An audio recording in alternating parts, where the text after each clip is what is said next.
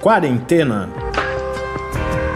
Resumo diário de notícias, pesquisas e as principais orientações sobre a Covid-19.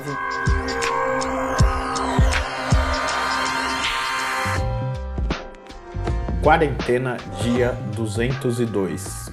Olá, começamos agora nosso duzentésimo segundo encontro no Quarentena, neste sábado.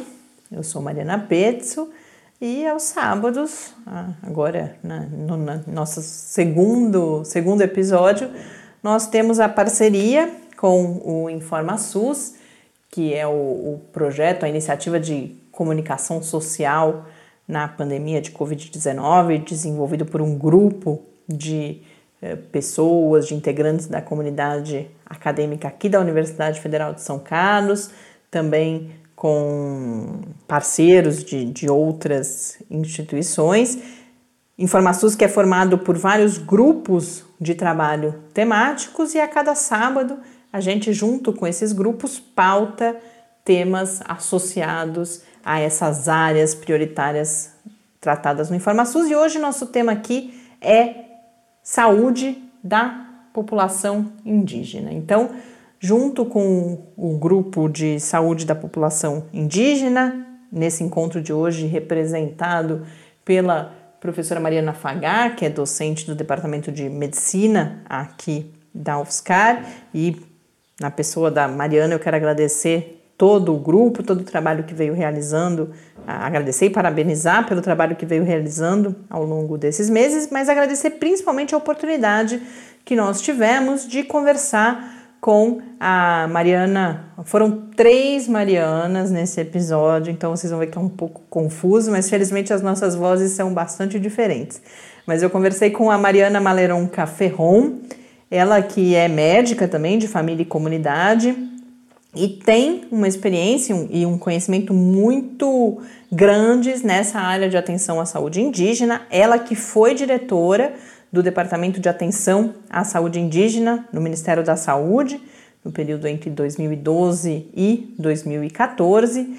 Hoje ela é professora de graduação e de pós-graduação na Faculdade do Einstein, mas é também consultora do uh, IEPE, que é o Instituto de Pesquisa e Formação Indígena, e também está atuando como consultora junto à Comissão Nacional de Direitos Humanos no âmbito daquela ação, alguns de vocês talvez tenham acompanhado, a ação que a PIB, a Articulação dos Povos Indígenas, moveu junto ao STF, questionando e exigindo um, melhores planos de enfrentamento da pandemia junto aos diferentes povos indígenas. Ela fala um pouco sobre isso, inclusive, ou bastante, detalha as frentes, aí os desafios envolvidos na conversa que tivemos.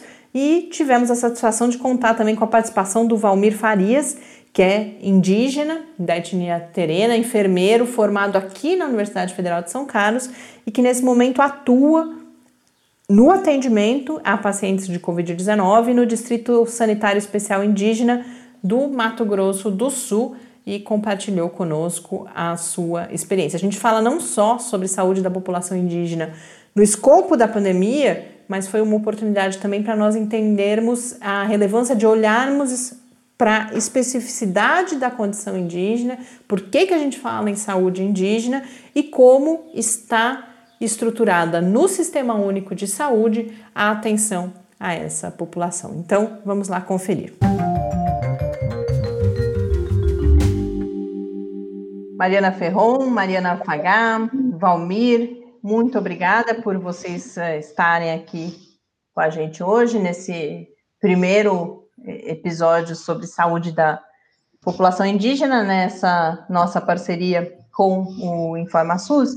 E eu queria aproveitar essa oportunidade, antes da gente falar especificamente do impacto da Covid-19 sobre diferentes populações indígenas, para a gente explicar, para quem não é familiarizado com, com a organização e com a temática como um todo, qual a importância da gente falar e olhar para a saúde indígena considerando as suas especificidades? Porque eu fiquei pensando que algumas pessoas podem falar, bom, qual, por que não olhar para a população indígena como pessoas, como a, todo o restante da população.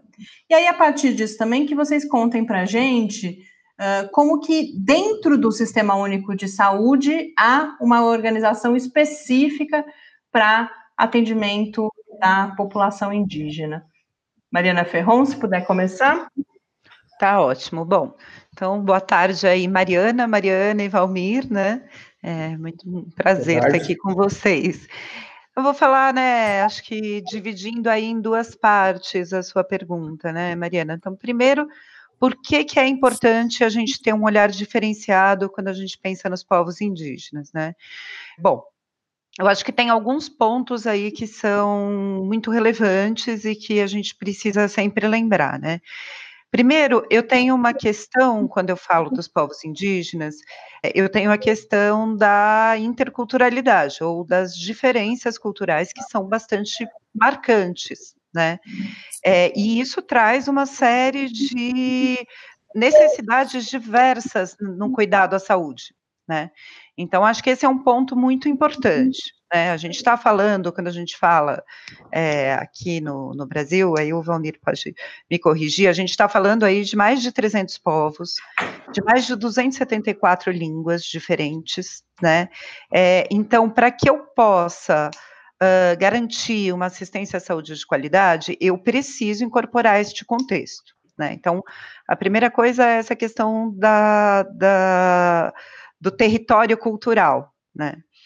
Depois eu tenho uma outra questão que é que eu acho também que a gente não pode deixar de lembrar, que é a questão do território geográfico, né?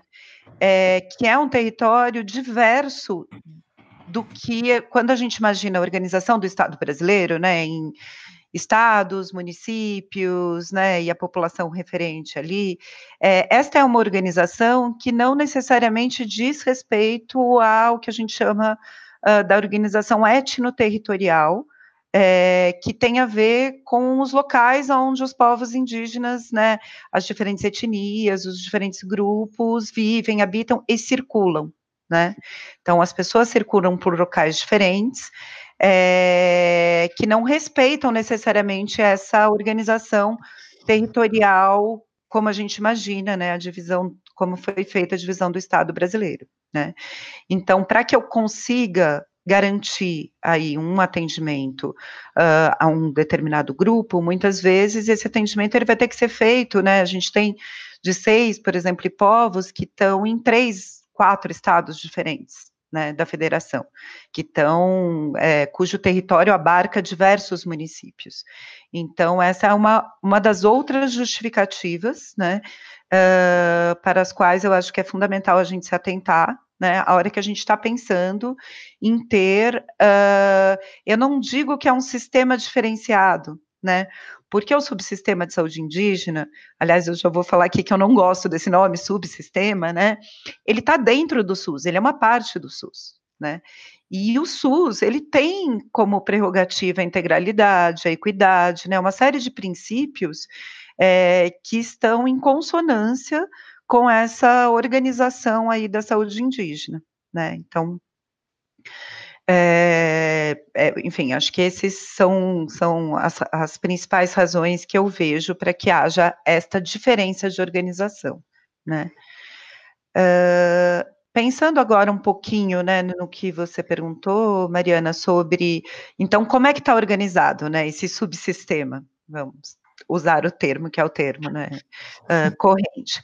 Então, uh, o, o subsistema de atenção à saúde indígena hoje, ele é responsável por ações de atenção, atenção primária à saúde dentro dos territórios indígenas, é, mais comumente em territórios homologados, né, em áreas já reconhecidas e homologadas, né.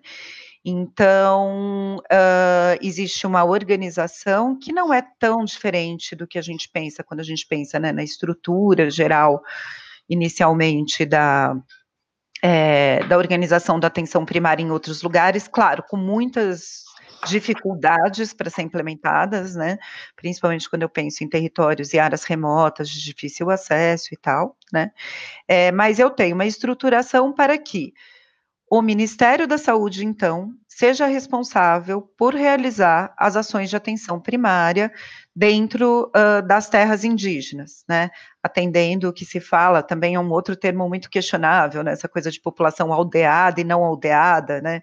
É, porque é isso, as pessoas vivem em aldeias, às vezes elas podem viver um tempo em aldeias, depois outro tempo na cidade, né? Então é uma categorização complexa, tá? Uh, então, esse sistema aí de, uh, de atendimento às populações uh, em terras indígenas, ele tem uma administração direta do Ministério da Saúde, né? E uma das justificativas é justamente porque eu tenho esse território étnico cultural diverso, né? Então, é muito difícil, por exemplo, um município ser responsável, um, mesmo um estado, né? Então, você tem essa, essa estrutura da CESAI. A CESAI tem a Secretaria Especial de Saúde Indígena, que é uma secretaria dentro do Ministério da Saúde, né? E ela tem uh, os órgãos executores da política, que são os distritos especiais de saúde indígena. Então, são os de seis, tá? Então, a CESAI, ela é responsável, entre outras coisas, né? Mas por uh, montar as diretrizes, uh, como é que fala? Organizar a parte orçamentária, né, uh, definir parâmetros, auxiliar os G6, né, e os G6 são os órgãos executores da saúde indígena, das ações de atenção primária, né. Quando a gente vai para as ações de nível secundário e terciário, então, este paciente indígena, que é foi atendido pela CESAI, ele vai uh, para uma referência, que é uma referência uh, geral, tá certo? Em alguns locais existe aí o cuidado de ter uma referência de nível secundário e terciário que também tem esse recorte aí da interculturalidade, do respeito às tradições e tudo, em outros não, né? E uh, esse paciente indígena fica normalmente nas casais, que são as casas de apoio à saúde indígena. Né? Ele sai do território indígena, então ele está fora da casa dele, fora do domicílio dele, e fica na casai, que é uh, essa estrutura que serve como ponto de apoio para que o paciente possa fazer o tratamento que será realizado nas outras instâncias aí do SUS tá certo? Então, é mais ou menos, não sei se deu para explicar, assim, de maneira sucinta, uh, esta organização de como, como funciona esse subsistema, que eu volto a dizer e reforçar, né, é parte do SUS, não é algo separado, né? Tá ótimo, Mariana. Valmir, você como indígena, hoje profissional de saúde, enfermeiro, atuando justamente numa uh, dessas uh, de SEI, no Mato Grosso do, do Sul. Como queria que você complementasse essa primeira colocação da Mariana, contando qual, de um lado, qual a importância que você vê nesse olhar específico para a população indígena e como tem sido a, a, sua experiência como profissional de enfermagem nessa atuação. Tá. Primeiramente, gostaria de agradecer a oportunidade de estar discutindo com vocês em relação ao tema saúde indígena. É uma satisfação grande. Abraço para vocês aí da, da UFSCar, uh, onde eu me formei, né, né, já faz uns dois anos atrás. E atualmente eu estou lotado aqui na, no distrito do Dicei de Mato Grosso do Sul, no polo de Amambai. Uh, a gente, eu trabalho com população é, dos Guarani Kaiowá e a importância de, de, de, estar atuando dentro da, da saúde indígena, ela é, ela é bastante significativa, tanto para mim, tanto para a população que a gente atende, né? Então, a gente tem uma, não digo assim uma sintonia de, de entendimento, porque a gente não fala a mesma língua, né? Então, cada, como a professora já falou aí, que são 200, 274 línguas, né, diferentes, e a língua terena, ela é bem diferente da língua guarani e kaiowá. Mas nós, a experiência em relação a isso é, é muito gratificante, é, é muita, muito importante para a gente, quanto indígena, atuar em uma comunidade indígena, porque a gente vê a, a, a dificuldade, a, o caso que a gente, a gente passa aqui dentro do, do sistema de saúde indígena, porque muitas vezes é, as pessoas desconhecem como é que é a estrutura da, saúde indígena, né? Como bem a professora pontuou em cima na fala anterior, é, nós tivemos é, é, várias pessoas têm essa dificuldade de entendimento da estrutura da, da saúde indígena, né? Da, do DSEI, da, da CESAI. Ah, as pessoas é, não conseguem distinguir muitas vezes é, por que que fala assim, ah, não, por que que a saúde indígena é diferente? Não, é, é separada do SUS, eles falam, né? Mas não é.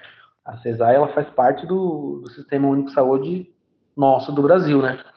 Então, a importância disso é, é que a gente está dentro, a gente consegue é, trabalhar melhor com as comunidades indígenas. Se, se bem que as nossas etnias são bem diferentes, as línguas são diferentes, mas a gente consegue ter uma boa sintonia em relação a isso. É uma experiência, é, digamos assim, fantástica que eu estou tendo nesse momento, né? Ah, desde que, quando entrei na faculdade, eu, ah, uma das primeiras opções minhas é voltar para a comunidade indígena, é, ajudar em, de alguma forma, e eu creio que nesse momento é, estou fazendo uma, uma ajuda bastante importante em relação a isso para a comunidade indígena, né? O trabalho que a gente faz, é, a dificuldade que a gente tem no dia a dia são enormes, dificuldade de estrutura, dificuldade de, de, de transporte, de medicação, de várias outras coisas que a gente tem. Mas é uma experiência bastante boa, bastante gratificante e uh, a gente, o que a gente passa na, na, nas áreas que a gente fala, né, são extremamente importantes para mim e para as pessoas indígenas também, que, que a gente atende. E Valmir, especificamente nesse momento da Covid-19, queria que você contasse um pouco como que você está vendo a forma como a pandemia, de uma forma geral, afeta as diferentes populações indígenas e também a sua experiência aí no serviço de saúde, como que que está a situação? A pandemia ela veio num momento bastante crucial, né, é, que a gente se encontra. Eu mesmo eu acabei de. Eu, eu, eu contraí a doença, né? A semana passada eu acabei de sair do isolamento. Ah, eu, nós, enquanto profissionais de saúde, estamos sujeitos a isso, porque nós estamos na área de frente da batalha contra esse vírus que, que nos assola, né? E é um. No começo foi bastante difícil, porque, digamos assim, foi um pânico geral no meio das comunidades indígenas. Ah, porque a gente não, não conhecia a, a doença, assim como todo, né? É uma, uma doença nova. E no DICEI de Mato Grosso do Sul, ela tem causado bastante, uh, bastante nós temos nós temos sofrido bastante perda em relação a isso, né? E a e a dificuldade que a gente tem em relação a no, logo no começo foi imensa né? além das dificuldades que a gente já teve. As, as pessoas não, a gente não conseguia é, explicar direito, a gente, até a gente entender como é que funciona a, os termos de, de, de, quarentena, como é que a gente ia fazer o isolamento, para detectar as pessoas, é, orientar as pessoas, né, não sair, não ficar é, rodando de aldeia para aldeia, evitar as, as, as, as visitas dos parentes que moram em outras aldeias e evitar diminuir o fluxo. Né? Então, foi esse trabalho que a gente, a gente teve aqui na, na, na no polo de Amambai.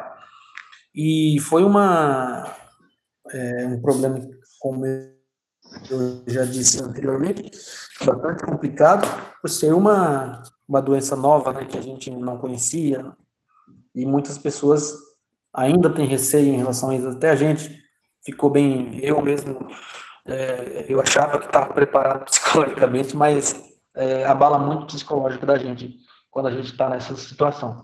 Mas a gente está tá, tá levando bem, a gente conseguiu controlar muito bem. As ações que a gente está fazendo de prevenção está surtindo bastante efeito. É, tanto é que a gente já conseguiu diminuir bastante o número de casos no, no sei como um todo, né? No polo de Amambaia não foi tanto, mas a gente sempre está tomando os cuidados e fazendo as orientações para o restante da população indígena que a gente atende. Mariana? Eu queria. Oi, Mariana, as duas Marianas, obrigada também por, pelo convite. Valmir, é, lembro de você naquele encontro do PET, quando você mostrou um pouco da sua comunidade terena lá no Mato Grosso, né? E, e naquela ocasião a gente discutia, então, como que, é, que, a, que as doenças crônicas estavam aumentando, né? Na população ali. E agora a gente está vendo chegar uma outra doença infecciosa, né? Para agravar ainda mais aquele contexto, né? É, você está em outro lugar agora, você está com os Guarani Kaiowá, né? No Mato Grosso do Sul. E eu queria saber ali, que você descrevesse um pouquinho como que é o território que você está. É, nesse polo, como que as pessoas vivem ali, a estrutura dele, e se foi feita alguma ação estratégica, como essas barreiras sanitárias, é, uma ação de, de, isolamento ou de evitar contatos, tanto é, de população é, externa quanto do, do, indígena também sair para fora da terra e tal. Como é que foi isso? Vamos... Então, vamos lá. Como eu disse, né, eu estou numa região do sul do, do, estado, né, que é o sul do Mato Grosso do Sul, que é o, onde é o território da maioria das pessoas é, Guarani Kaiowá, e aqui é um, um território, digamos assim, pequeno para um grande número de população que tem. Então, a aglomeração de, das pessoas é, é muito grande aqui. Então, o polo daqui de Amambai atende cerca de 14 mil pessoas, né? É, eu não sei precisamente qual que é o tamanho do território. Nós somos divididos em cinco aldeias, é, e duas retomadas, que são da, da, da, das áreas que está em disputa ainda, as fazendas, na qual tem equipes que, que atendem essas áreas também. O que a gente tem feito nesse período de, de pandemia, nas orientações, é para diminuir o fluxo da, da, das pessoas entre como muitas é, têm parente em outras aldeias, que aldeias aqui são próximas umas da outras e a, e a cidade é praticamente colada com a aldeia. Tem duas aldeias que é muito próximas à, à cidade de Amambai e a gente tem feito essas orientações para o, todos a, toda a população.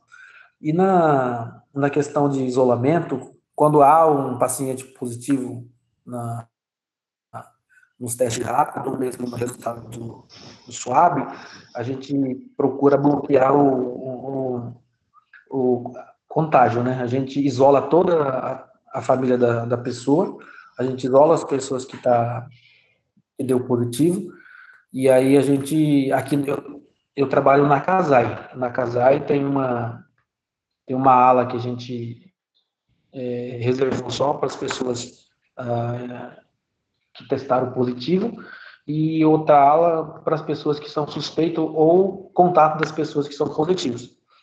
Ah, no momento que agravou muito, tinha um, um caso muito é, maior que a Casai chegou a comportar, é, a prefeitura entrou com uma parceria, fez um, uma, montou um isolamento, uma, usou uma das escolas da prefeitura para montar é, o ambulatório onde a gente fez o isolamento das pessoas. Então aí, quando o número cresceu, a gente foi para essa escola aí, que era um, um espaço maior, é, tinha capacidade maior e tem capacidade maior de, de, de receber as pessoas que testaram positivo. Então, Uh, além da, da CESAI e da, do DICEI aqui, a gente tem uma parceria com a, com a prefeitura bastante boa, que ajudou bastante nesse, nesse momento de, de, de, da, de fazer o isolamento, de fazer o bloqueio que a gente é, fez primeiramente, né? Então é isso que, que acontece aqui agora. Agora, no momento, nós estamos sem caso nenhum, nós conseguimos zerar o número de infectados. Por enquanto, a gente está, é, a gente vê que está surtindo um efeito no nosso trabalho de orientação e da, da prevenção que a gente está fazendo. Então, aqui tem, tem várias, tem quatro equipes que atendem essas, essas aldeias, né? E tem uma equipe de enfermagem que fica na Casai 24 horas. Então, eu saio no final da tarde, entra outro enfermeiro à noite que fica a noite inteira. Então, a gente está fazendo esse, esse trabalho dessa forma. Tá ótimo, Valmir. Muito obrigada. O Valmir traz essa experiência localizada dele. Aí eu queria, Mariana Ferron, se você, para a gente olhar um pouco agora para o país como um todo, tem todo um discurso também inicial de que a pandemia afetaria todas as pessoas da mesma forma, né? Que o vírus não, não, não, não enxergaria diferenças. Mas a gente sabe que não é assim que acontece e que as desigualdades existentes no, no, no, nosso país vão se refletir também no impacto que a pandemia tem sobre diferentes populações e aí, dentre elas, a, as populações indígenas. Então, se você puder contar para a gente uh, os dados que você tem desses impactos no país como um todo, nas diferentes regiões, nas diferentes etnias, e também como que você uh, avalia o que, que, a gente tem até agora das políticas que foram estabelecidas para o enfrentamento da pandemia, especificamente considerando as populações indígenas? É, bom, uh, Mariana, então, assim, pensando um pouco né, nesse contexto mais geral, é, eu queria só começar falando um pouquinho uh, sobre como é que foi, né? Como é que, como é que uh, a gente, enfim, to, acho que todas as pessoas que trabalham com saúde indígena, como é que foi aquele momento lá em março, né, que a gente começou a perceber que a coisa, que a epidemia estava chegando e que uh, e que ela poderia, sim, afetar de maneira muito diversa os povos indígenas, né? É, eu gosto de falar um pouco deste momento, porque eu acho que ele foi muito interessante no sentido de que, assim, acho que todo mundo que conhece um pouco mais de saúde indígena falou, bom, Agora a gente realmente tem um problema e um problema gigantesco, né? Uh, talvez muito maior do que o problema que a gente vai ter, sem desconsiderar e tal, né? Mas nas cidades, em outras regiões. Por quê? Aí eu quero pegar um pouquinho, né? O Valmir trouxe um pouquinho aí na fala dele, as dificuldades que a gente já tem usualmente, né? Então, a gente tem muita dificuldade, e estou falando de maneira geral, porque eu acho que isso se aplica a grande parte das, das regiões do país, né? Então, a questão de transporte, a questão de ter equipe suficiente para cobrir, essas são questões, né, para cobrir os territórios, para fazer atendimento à população, a dificuldade com as referências, né?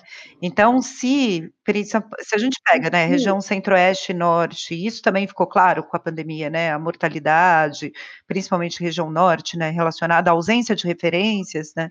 Então, se para a população dessas regiões, para a população geral dessas regiões, já é difícil ter acesso à referência, para a população indígena, isso é muito mais uhum. complexo ainda, né? Então a pessoa às vezes precisa sair, precisa, ela tá lá numa aldeia, tem que se deslocar de outra aldeia ir para um polo, aí desse polo ela ser transferida para uma cidade, aguardar uma vaga, é, enfim.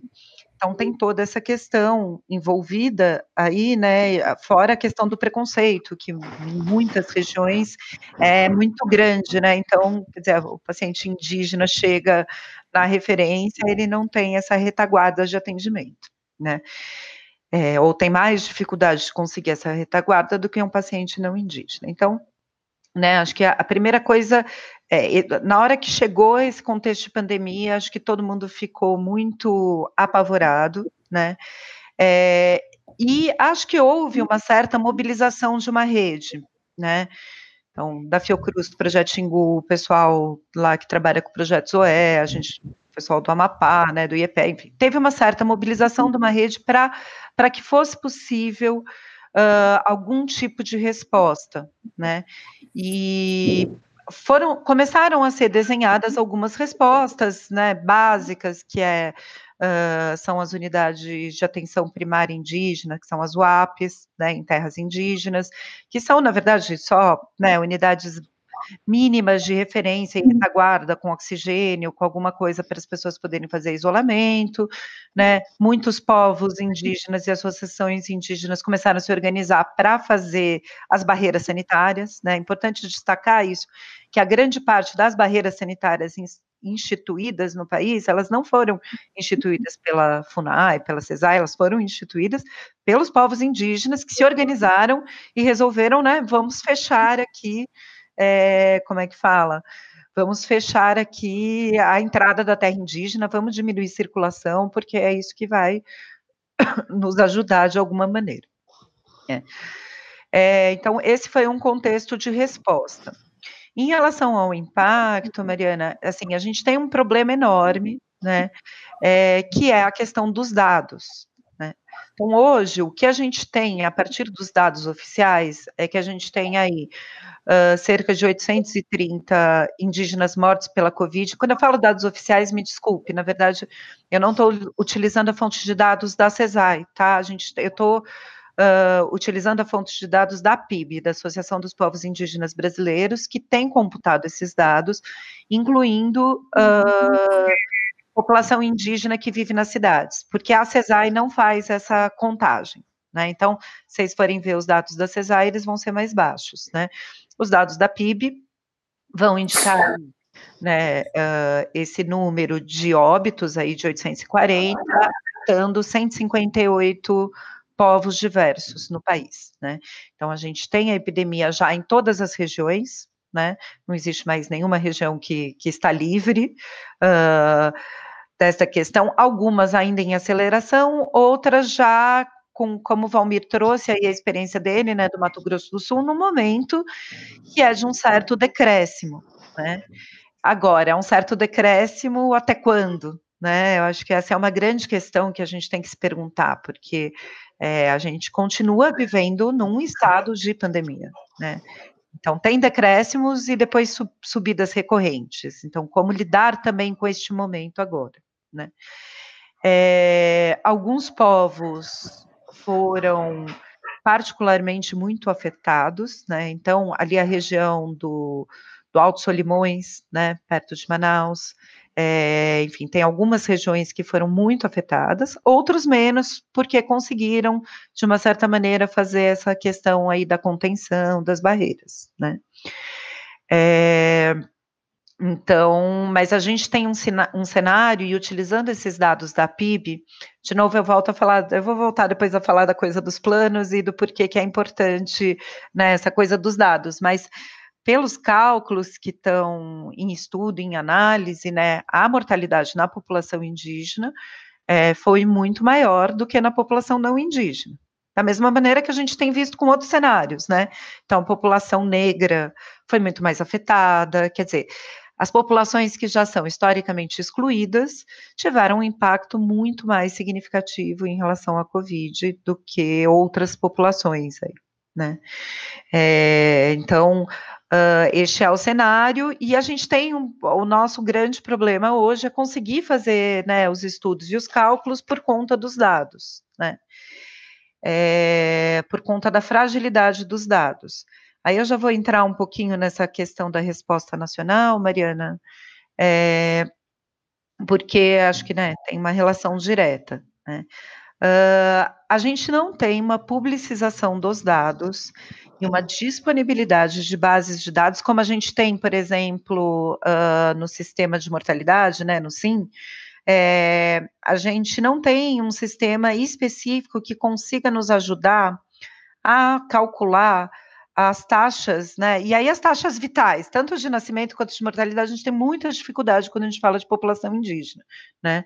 É, um, um dos pontos né, que foi ressaltado durante todo este processo tem sido, né, é que para que a gente possa, para que seja possível um acompanhamento e um planejamento efetivo das medidas que devem ser tomadas em relação à pandemia, pensando nos povos indígenas, é que a gente tenha bases de dados razoavelmente atualizadas e publicizadas, né?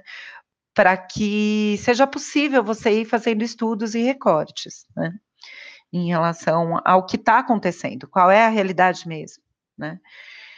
Uma outra questão, na verdade, né, relacionada a isso, isso uh, acabou surgindo, você falou um pouco uh, da ação que foi movida pela, pela PIB no STF, então, no final de, de junho, diante desse cenário muito difícil da saúde indígena e da ausência de uma política estruturada e clara de uh, combate à pandemia, a, a PIB, que é a Associação dos Povos Indígenas Brasileiros, junto com uma frente parlamentar, entrou com uma ação no STF, né, é, solicitando que houvesse uma readequação dos planos de enfrentamento de Covid, né.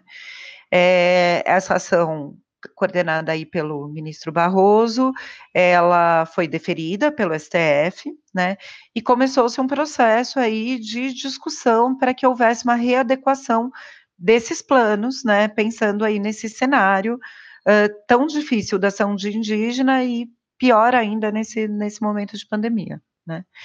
É, alguns pontos que eu acho importantes destacar, que eles ainda estão em construção, né? É, mas que, que são pontos que merecem a nossa atenção, observação e acompanhamento. É, acho que são assim, primeiro essa questão dos dados que eu estava falando para vocês, né? Então, da gente conseguir ter dados e bases disponíveis para que seja possível fazer acompanhamento e planejamento de ação. Né? Uh, outra questão super importante é a questão da participação indígena na elaboração dos planos, né? Então, não dá para um órgão uh, só uma secretaria elaborar, né? Existe toda a questão do controle social e da participação dos povos indígenas nessa elaboração. É, a gente tem dificuldades técnicas muito específicas, né? Então, por exemplo, a questão dos testes de Covid foi um problema em, em áreas urbanas com, com bastante acesso à tecnologia, né? São Paulo, por exemplo, demorou para caramba para ter teste, né? Imagina quando a gente está falando de área remota, né? É, principalmente aí os testes de PCR, né? Porque hoje a gente tem teste disponível, mas em geral são testes sorológicos rápidos, né? Que dificultam a gente a, a tomar, uma, tomar medidas efetivas de isolamento e uma série de coisas.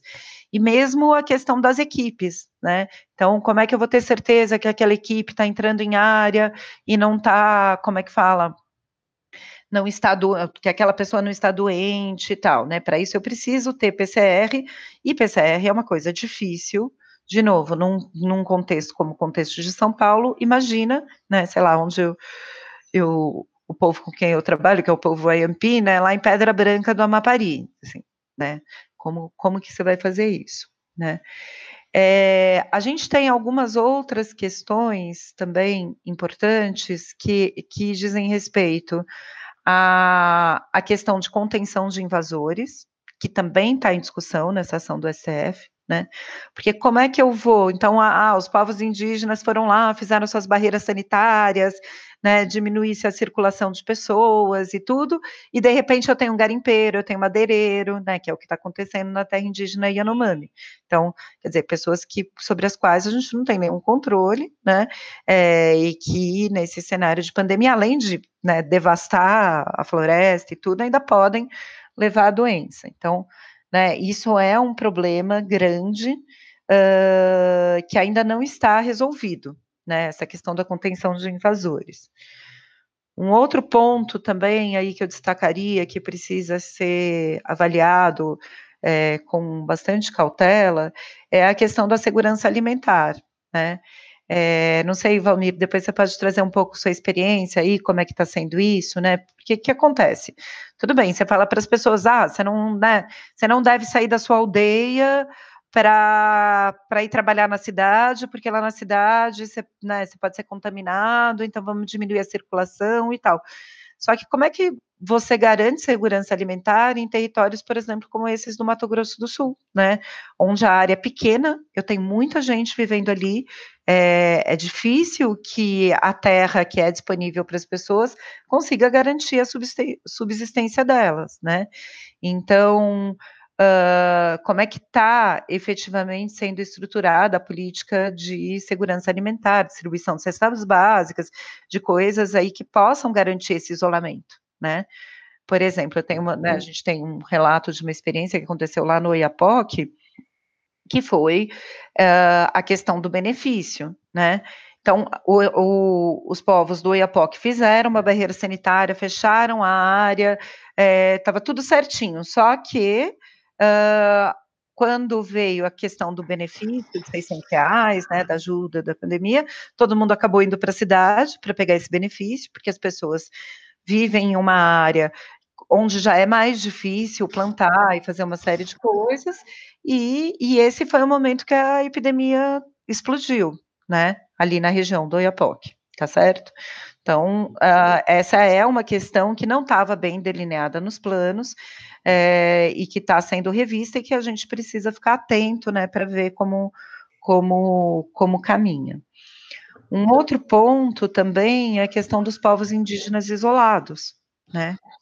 Então, para essas pessoas, vamos pensar que se para nós e para os povos indígenas em geral, essa é uma epidemia nova, uma doença nova com uma mortalidade enorme e tal, para povos isolados que não têm, né, nenhuma uh, resistência e a nada, que vivem em regiões de muito mais difícil acesso, é, é, super importante que seja estabelecida uma política de barreiras sanitárias, aí feita pela, pelos uh, órgãos públicos que garantam a segurança dessas pessoas, né? Então, eu destacaria esses pontos em relação à política, né? Falei mais assim do que não está sendo uh, bem articulado, é, mas que eu acho que são pontos aí para a gente prestar atenção. E por último, eu só queria falar, né, que nessa ação do STF também houve uma decisão para que o, o atendimento da CESAI fosse estendido para todos os povos que vivem em áreas não homologadas, né? É, isso também ainda não foi delineado, né? Existe essa decisão, é, mas existe apenas um estudo inicial de onde são, quem são esses povos, onde eles estão e, e, e tudo, né? É, porque muitas vezes essas pessoas estão em territórios é, onde elas não têm acesso à, à, assistência garantida pelos municípios, né? As pessoas falam são indígenas, então vocês têm que ser atendidos pela CESAI, né? E não tem atendimento pela CESAI, porque a CESAI fala assim: olha, vocês não estão em terras homologadas, então a gente não pode entender, né? Atender vocês. O Valmir pode também explicitar bastante essa questão tá? Então, acho que esse é um outro ponto que a gente, né, tem que prestar atenção, que o movimento indígena está cobrando, né, é, e que a gente espera ver algum tipo de, de solução, delineamento de política, de algo aí, uh, nesses próximos tempos, tá certo? Acho que é um pouco isso, não sei se eu falei demais. Valmir, se você puder comentar então esses pontos e complementar a, a fala da Mariana. É importante, né, que a gente vai a, a colocação da, da Mariana em relação à a, a, situação dos povos indígenas é, é no momento é, é, isso mesmo que a gente, uh, que a gente vem é, observando, sofrendo, né, as comunidades indígenas com essa pandemia. É, ela falou em relação à segurança alimentar, é muito difícil de a gente é, falar para as pessoas, ah, você precisa fazer, ficar em casa, não pode ir, ir se deslocar para a cidade, porque uh, no caso, no nosso caso aqui, a cidade é grudado com a, a aldeia, fica uns dois quilômetros de distância, é muito perto mesmo, e as pessoas precisam se deslocar, tem as pessoas que têm as atividades aqui na cidade, que precisa trabalhar, e aí o, o Estado fornece uma cesta básica uma vez por mês é, que o que eles entregam, né? Mas a gente sabe que isso não é suficiente para resolver a solução da para solucionar o caso da, da, da, população indígena nesse caso aí. Porque como a gente já tinha destacado, a, a, o território é pequeno, então é muito difícil é, produzir para se autossustentar, né, com, a, com, a, com, as plantações e as coisas que, que são criadas na aldeia. E a, as barreiras sanitárias que elas são feitas mesmo na, nas comunidades, principalmente aqui em Mato Grosso do Sul, elas são por iniciativa das lideranças, né? Iniciativa das lideranças que, com o apoio da nossa aqui, da, da equipe da enfermagem, do pessoal da, da CESAI, que é, apoia com EPI, uh, ah, com várias outras, outras, outras, outros materiais, né? Mas a iniciativa da, das barreiras sanitárias são das lideranças locais, é, para ajudar a diminuir os fluxos da, tanto de indígenas que vêm de outras aldeias, tanto de, de pessoas não indígenas que, que circulam dentro das aldeias. Então, vem tentando diminuir bastante esses, esses fluxos aí. Ah, uma coisa importante que a Mariana tem comentado, a gente tem se preocupado muito em relação a isso também, é, até quando a gente vai é, conseguir manter esses números baixos aqui no nosso caso, né? E a gente tem essa preocupação bastante grande porque a gente sabe que é um problema muito grande que a gente está enfrentando, uh, principalmente nas questões né, nossa aqui, né? Falta às vezes recursos de várias coisas. É sobre a questão de, de atender a população indígenas que não são que não moram em, na, nos territórios tradicionais é, é, muito difícil a gente é, cumprir no momento esse, essa questão né porque falta material humano falta estrutura para para se fazer uma, uma ação dessa né então é, tem que se fazer um debate bastante grande as lideranças indígenas continuarem cobrando para que possa haver uma solução em relação a isso, porque muitas vezes o indígena ele sai da aldeia não porque quer, né, por causa das dificuldades, das, das necessidades que tem. Então ele vai para a cidade e lá ele não consegue ser assistido pela, pela equipe da CESAI e também muitas vezes não consegue ser assistido pela, pelo município, né, porque aí jogam, ficam jogando para o outro e onde dificulta mais o acesso da, da população indígena à, à, saúde, né? E eu acho que são esses pontos importantes que a gente precisa estar trabalhando nesse momento. Valmir, Mariana, muito obrigada por vocês terem reservado esse tempo para compartilhar com a gente tanto todas essas informações que nos ajudam a, a, poder compreender e acompanhar melhor a questão da, da atenção à saúde indígena e especialmente nesse momento de pandemia e também, muito especialmente, Valmir, você compartilhar, trazer aqui para a gente esse, compartilhar as suas experiências como indígena e como profissional de, de saúde que está trabalhando com essa população e muito bom é, ver e saber que você se recuperou bem também. Você contou para a gente que teve né, a, a Covid, muito bom vê-lo aqui, saber que se recuperou bem. E Mariana Fagá, agradecer uh, demais por essa parceria e por a gente poder ter esse espaço, essa oportunidade, você ter nos ajudado a juntar aqui a Mariana e o Valmir e a gente poder uh, trazer essa discussão aqui para o Quarentena e logo, logo a gente terá outras, a gente segue debatendo esse tema. Muito obrigada e espero conversar com vocês outras vezes. Eu que agradeço pelo convite, Mariana, Mariana Ferron e Valmir pelo, por conceder essa essa conversa aqui para gente.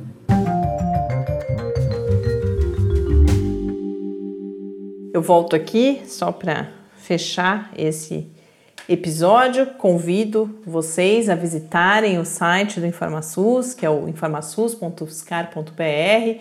Também uh, toda uma atuação nas redes sociais, Facebook, Instagram, Twitter. Espero que tenham aproveitado esse debate que para mim foi bastante esclarecedor do que estamos vivendo nesse momento no que diz respeito à saúde da população indígena. Um grande abraço, bom finzinho de sábado ou bom domingo para quem nos acompanhar depois.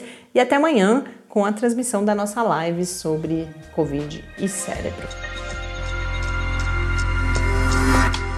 Quarentena é uma realização do Laboratório Aberto de Interatividade para a Disseminação do Conhecimento Científico e Tecnológico, o LAB da UFSCar, e do Centro de Desenvolvimento de Materiais Funcionais, CDMF. E conta com o apoio da Fundação de Amparo à Pesquisa do Estado de São Paulo. Pauta, produção e apresentação: Mariana Pezzo e Tárcio Fabrício. Arte e design de Henrique Mateus. Desenvolvimento web Eduardo Martins.